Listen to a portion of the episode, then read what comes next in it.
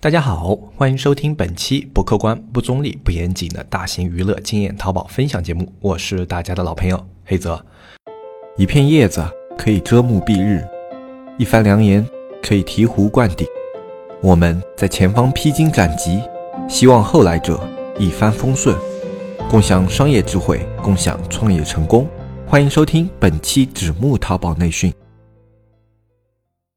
那么，距离我们上一次更新节目已经过去了比较久的时间啊。之前也是跟大家说过，因为要去忙很多自己的事情，所以之前那段时间呢，更新就停滞了一下。那么接下来呢，我们的更新就可以恢复正常了，因为那边的工作呢，啊，已经落实的差不多了。然后接下来呢，也有比较多的时间啊，可以来把我们的自媒体啊，我们的节目啊，给它做的更加的精细一些。那么今天这一期节目呢，我们先来跟大家聊一个什么呢？就这两天高考嘛，相信全国各地已经感受到这种气氛了哈，到处封道啊，是吧？啊，禁止鸣笛，然后学校门口的管制啊、交警啊，都是在那边扎堆的，啊，这种高考的气氛呢，每年都会非常非常的浓厚。但是其实现在社会上啊，对于高考这件事情的评价呢，啊，是贬褒不一的啊，就是有的人会觉得高考这样的事情。呢，它应该是一个人生中正常的历程，而不应该把它弄得如此的严肃，如此的重要。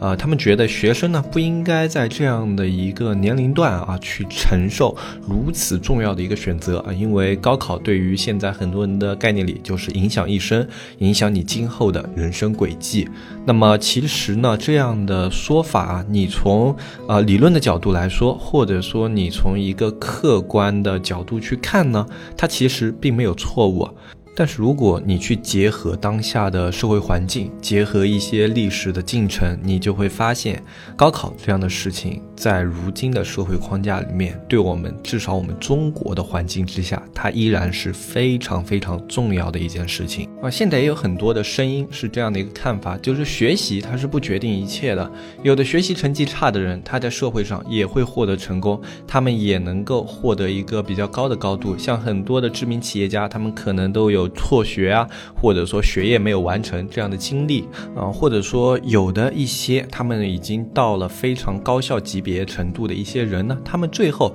也没有获得那种常人眼中哎可以认可的成功。比如说像我们读书的那段时间呢，有一个非常非常火的新闻啊，就是当时有一个北大的毕业生啊，当年的北大状元叫陆步轩，这个人在那时候是非常非常有名气的。他有名气呢，并不。是因为什么好事？他有名气呢？是因为他卖猪肉。一个北大的状元啊，然后在三十多岁的时候，因为跟这种社会的环境格格不入啊，啊在这种企业单位啊、事业单位啊，啊，一直找不到自己的身份定位啊，然后后来呢，为了生计被迫去卖猪肉啊，然后很多人就通过这样的事例就觉得，嗯，学习这个东西啊，它其实并不能够决定一切啊，就学习呢，它可能在你前半段的人生中，哎，会给予你人生价。值，但是在真正你走向社会以后，它并不决定一切。很多人可能会有这样的一个看法啊，其实这样的论点呢。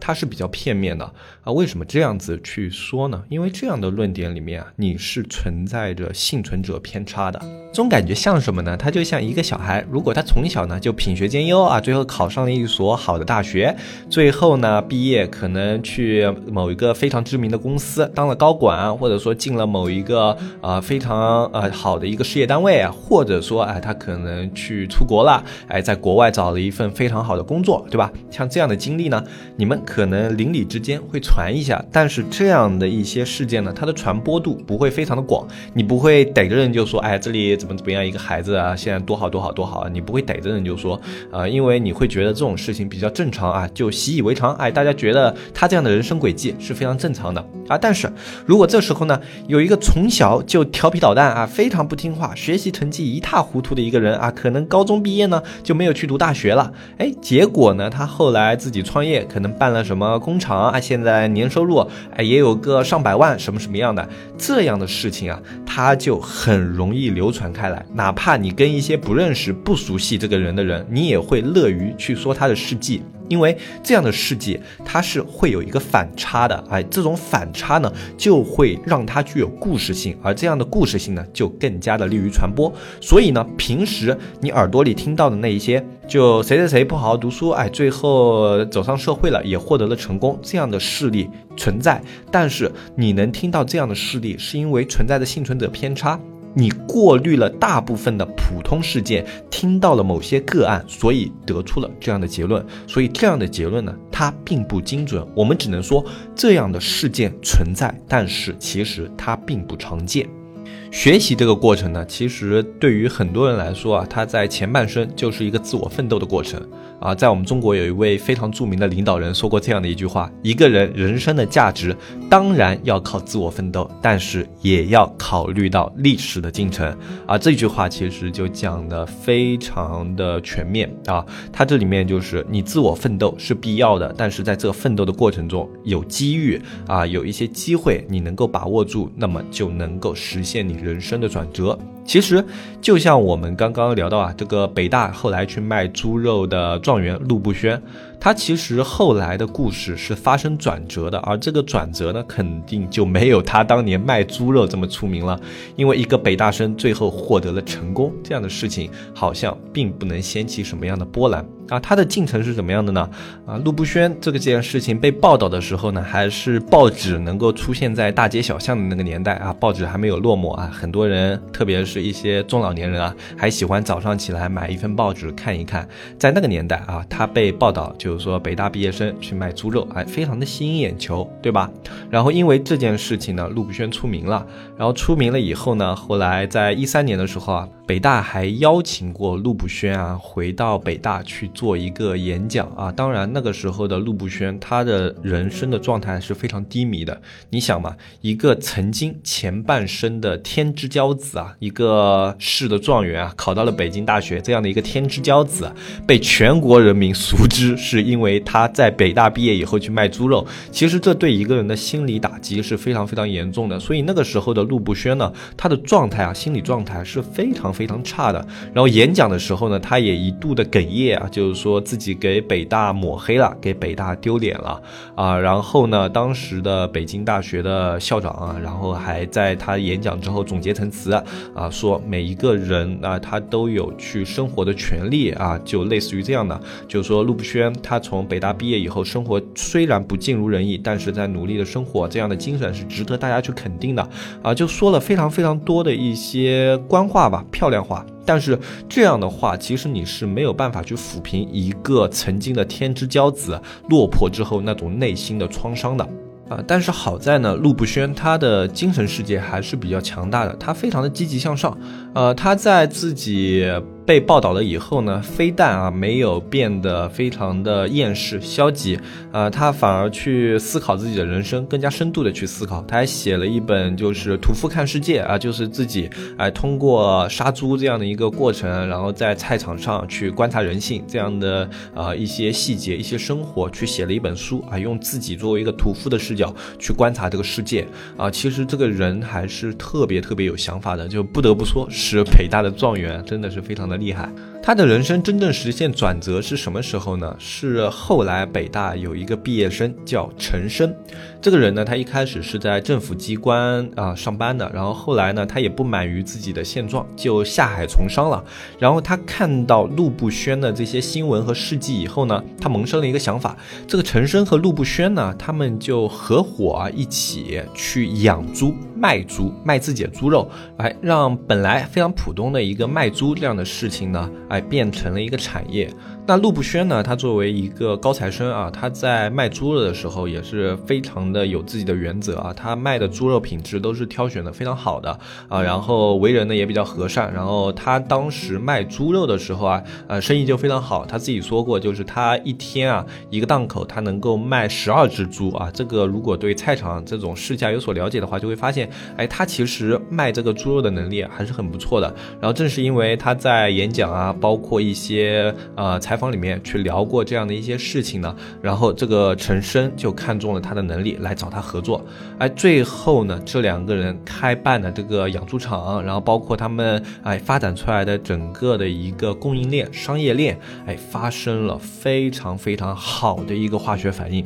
呃，在一五年的时候啊，就陆步轩一五年的时候，那一年他跟陈升开办的公司盈利十亿元以上啊，这对于大部分的北大毕业生来说都是一个难以企及的数字啊。但谁能想到啊，就是这样的两个人，在多年以前，就五六年前，一个在档口卖猪肉，另外一个呢在企业干活，郁郁不得志。那我们来看这一件事情，最后改变陆步轩他人生轨迹的机遇是什么呢？是不是因为他是一个北大毕业生？如果他不是一个北大毕业生，甚至说他只是一个普通的本科毕业生的话，他去卖猪肉这件事情不会掀起如此大的波澜。而掀不起如此大的波澜呢，他也没有机会上各种各样的采访、各种各样的访谈，也没有机会回到北大去做演讲。正是因为他是北大毕业去卖猪肉的，才获得了这样的机会。而这样的机会呢，让他有了展现，有了知名度，所以最后陈升有了这样的想法以后，才会去找陆步轩进行合作。他们合作以后，才获得了成功。最终，最终呢，让这一切成为源头的啊一个契机，就是因为他是一个北大状元。如果他不是这个北大状元的话，那么以后的事情一切都不会发生。呃，另外一个还有一个比较类似的是，有一个大学毕业的硕士叫刘双啊，好像是西安外语学院啊毕业的一名硕士啊。然后后来呢，他在网上发布了一个家政，就他去当保姆了。然后这个事情当时也掀起了轩然大波啊！一个硕士生啊，最后去应聘当保姆，而且这个硕士生他的能力是非常全面的，他是外语学院毕业的嘛，会英法两国外语啊，同时接触过早教啊，各种各样的一些培训。他个人作为一个硕士来说，他的专业技能没有任何的问题，甚至说是非常优秀的。他进入过一些公司，任职过一些高管职位，也曾经被外派到非洲，然后去当一个项目经理。哎，但是他最后选择去当保姆呢，就会让人觉得特别的大跌眼镜啊。然后这段新闻呢，虽然没有北大卖猪肉那么出名，但是在当时也是掀起了一阵波澜的，也是引发了人们对学历的讨论。但是其实，在这个新闻的背后还有另外一层新闻，而这一层新闻呢，很多媒体就没有报道啊。是哪一层新闻呢？就这个叫刘双的硕士啊，他当保姆的时候，他还在家政培训期间啊，他的一个应聘需求啊，就已经开始列起了长队，其中呢，有的。雇主出价直接出到了两万一个月，甚至在他后来正式开始当保姆这个职业的时候呢，还出现了竞价的现象，就是雇主之间跟拍卖会一样啊，相互出价，谁价高，哎，他去谁家当保姆。而且他去当保姆的工作范围呢，并不像一些传统的保姆，就是去洗衣服、做饭、打扫卫生这些工作，他都不用做，他唯一要做的就是去照看他们的孩子，辅导他们的功课。其实呢，他等于是一个特别高级的保姆司。私教，你换位思考一下，如果你手上有足够的资金，然后现在呢，你要给你的孩子找一个照看的人，那对于你来说，一个懂英法双语，同时受过早教培训的高材生，是不是一个特别好的选择？你想想看，如果你有钱的话，你会不会去应聘这样的一个保姆来照顾你自己的孩子？其实大部分的人，他的答案应该是肯定的。所以说，他的学历虽然说最后让他这个职业看起来有一些反差，非常的好玩，他是一个保姆，但是实际上他拿到手的收益并不比其他的他呃同时毕业的那些硕士拿到的收益要低。其实很多的一些呃，这种学习上的正面或者负面的一些有意思的奇闻异事呢，是值得我们刨开表面现象去思考它当中的本质的。就比如说辍学吧，我们当时说比尔盖茨辍学，但是比尔盖茨他在辍学之前干了什么呢？他把大学里面整个大学的图书，基本上他感兴趣的全都去看了一遍。啊，他这个看想必不是那种非常粗的浏览，他应该是非常专。钻年的比大部分人读书都要认真的那种态度去看了这些东西，所以他最后才有能力创办微软。而像我们中国呢，很多的企业家虽然啊名头没有那么大，他的事迹呢没有那么的有意思，但是呢，其实大部分中国知名的企业家都是特别厉害的高材生啊。我们来举几个例子吧，像百度的李彦宏，呃，虽然在现在的互联网企业家里面，他算是个名气比较差的，但是他当年考试呢，八七年的时候啊，他是山西省阳泉市的高考状元。然后恒大的许家印，他当年是七八年，他是当年周口市高考第三名。然后巨人集团的史玉柱啊，啊，就是那个当年去造巨人大厦，造了一半没有钱了，逃到了美国，然后后来又研究了脑白金，带着脑白金杀回来，然后赚得盆满钵满，把巨人大厦又收购了下来的那个非常有意思的企业家啊，史玉柱，他当年呢是怀远县的高考状元，就全县第一。京东的刘强东，他是九二年宿迁市的高考状元。啊，然后这两天风头正旺的李国庆，对吧？呃，当当的那个又是搞离婚呐，然后又是去当当公司抢公章啊，什么什么的啊。李国庆他当年是北京市的文科状元，然后腾讯公司的马化腾，他在八九年深圳高考的时候考了七百三十九分。啊，如果你深入去看的话，就不光是这些公司的 CEO、创始人，就连他们这些公司的高管里面都有很多是究极学霸啊，就只要职位稍微高一点的，很少有那种是低学历上去的。那么在当年的三巨头里面呢，考试成绩最烂的，或者说学习能力最差的呢，就是我们的马爸爸。但是我们的马爸爸虽然他当年考试差，但是他最后也是通过不断的学习去改变了自己的人生轨迹。我们对于马爸爸的事迹其实是非常熟悉的，就是他当年去拿软银投资啊，两千五百万啊什么的啊。我们对于马爸爸这后面风云的这些经历啊，其实是非常耳熟能详的。但是其实啊，马爸爸在成名之前啊，他的经历也是非常非常苦的，特别是在学习方面。学习方面有多苦呢？因为那个时候八二年，他是八二年参加高考的，第一次高考的时候呢，考的成绩非常非常的差，差到什么程度呢？他数学只考了一分，啊，但是马爸爸。不甘心，那他的英语特别的好，就是他从小就是去听那种英文广播啊，对英语有浓厚的兴趣，所以他英语非常好，啊，数学非常的烂，两个东西形成了极端的对比啊。就后来呢，啊，为了去考到一个自己想要去读的院校呢，他参加了高复。第二年，在我们马爸爸的不断的努力之下呢，他的数学成绩产生了质的飞跃。这个飞跃有多大呢？一乘以十九，呃，翻了十九倍。你想想看，你的成绩想翻十九倍，那是非常难的事情啊。马爸爸只用一年，让他的数学成绩翻了十九倍啊，这可能就是中国首富去创造收益的能力吧。啊，但是十九分的成绩依然不足以让他去考到一个满意的学校啊，甚至连专科都上不了。啊，所以呢，在第三年。不顾家里人的反对啊，马爸爸第三次参加了高考。啊，就他他第二年高考失败了以后呢，他家里人都在劝他了，就是，哎呦，不要去考试了，你不是读书的料，对吧？你好好的去学一门手艺，还能养活自己啊，早点赚钱啊，啊，不至于最后去饿死啊。那正常呢，其实如果你经历了两次这样的失败以后，可能就认命了，哎，发现自己真的不是这块料，就认命了，也就放弃了。但是呢，马爸爸肯定不是一般人，他第三年坚定一定要去再参加一次高考。这一次高考，马爸爸的数学考到了八十九分，然后他填报了杭州师范学院的专科。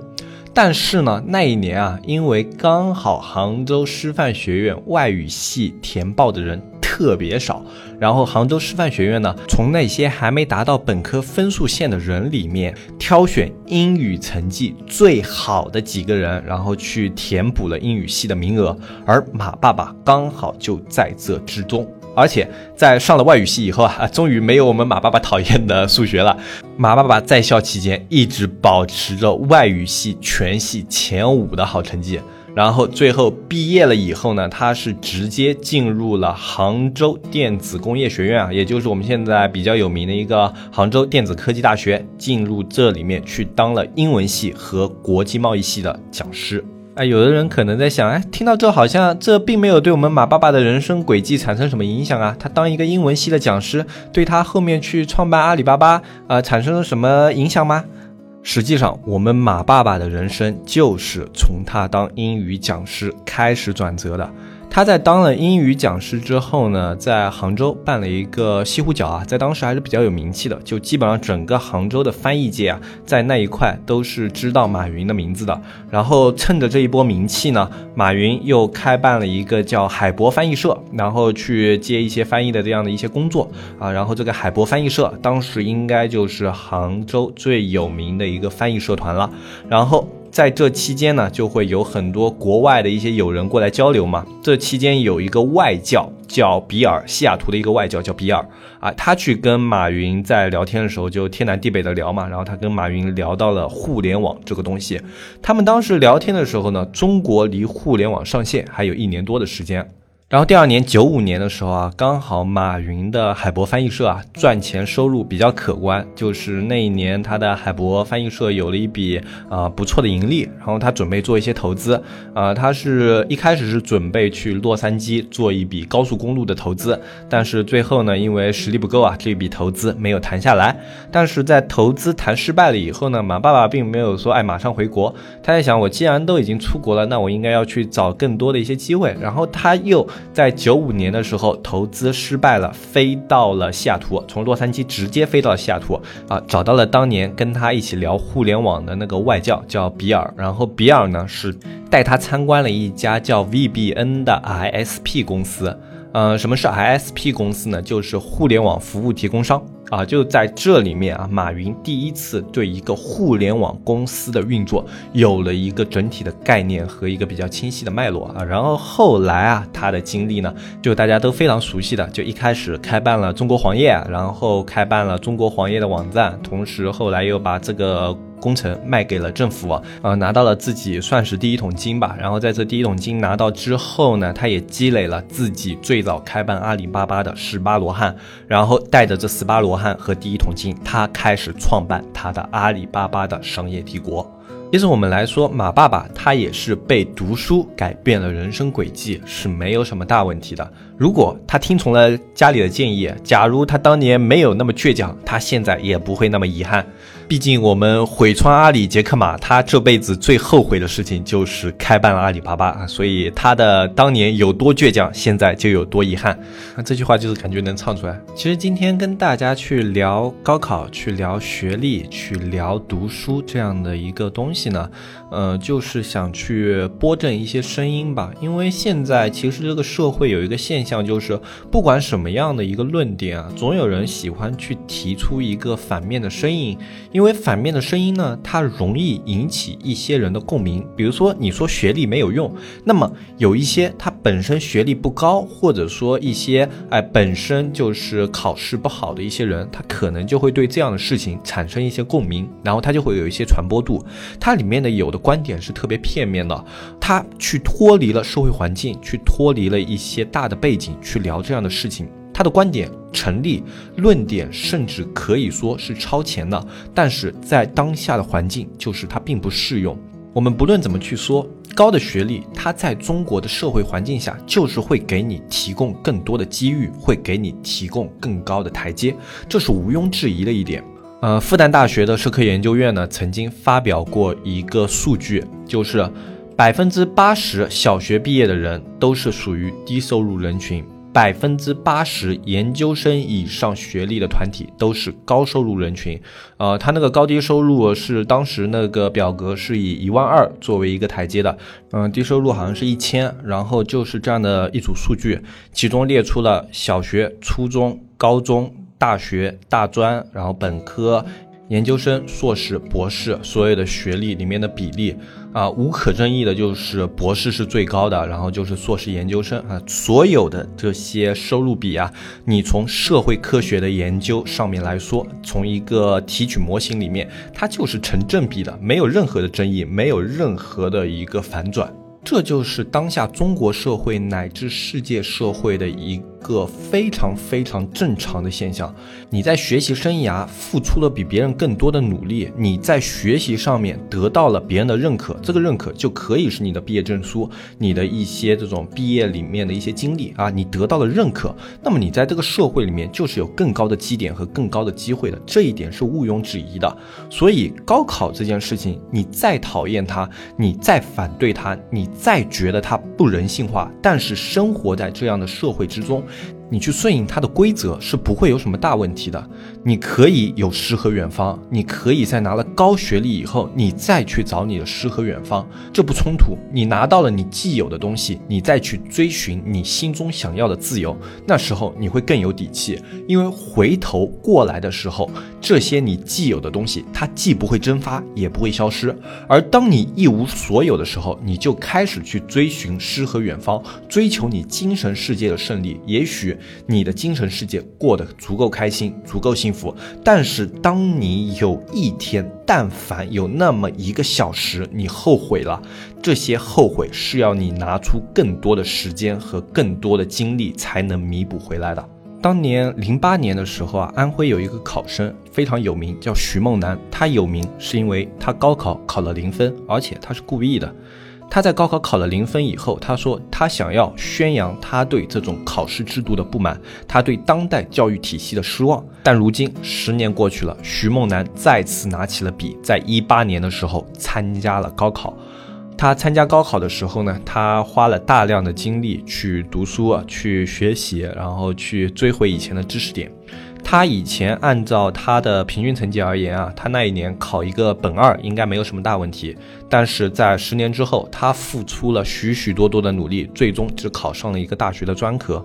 十八岁的少年可能会有很多的想法，可能会有很多的主见，特别在当下的社会，他们接受了足够大的一个信息量，而他们并没有那么全面的去分析数据的能力，没有那么全面的去对于未来的一个考。考量，所以他们有时候做出来的决定是幼稚的，是稚嫩的。可能就像这个徐梦楠，在当年高考考零分的那一瞬间，他并不知道之后的十年他要承担的是什么。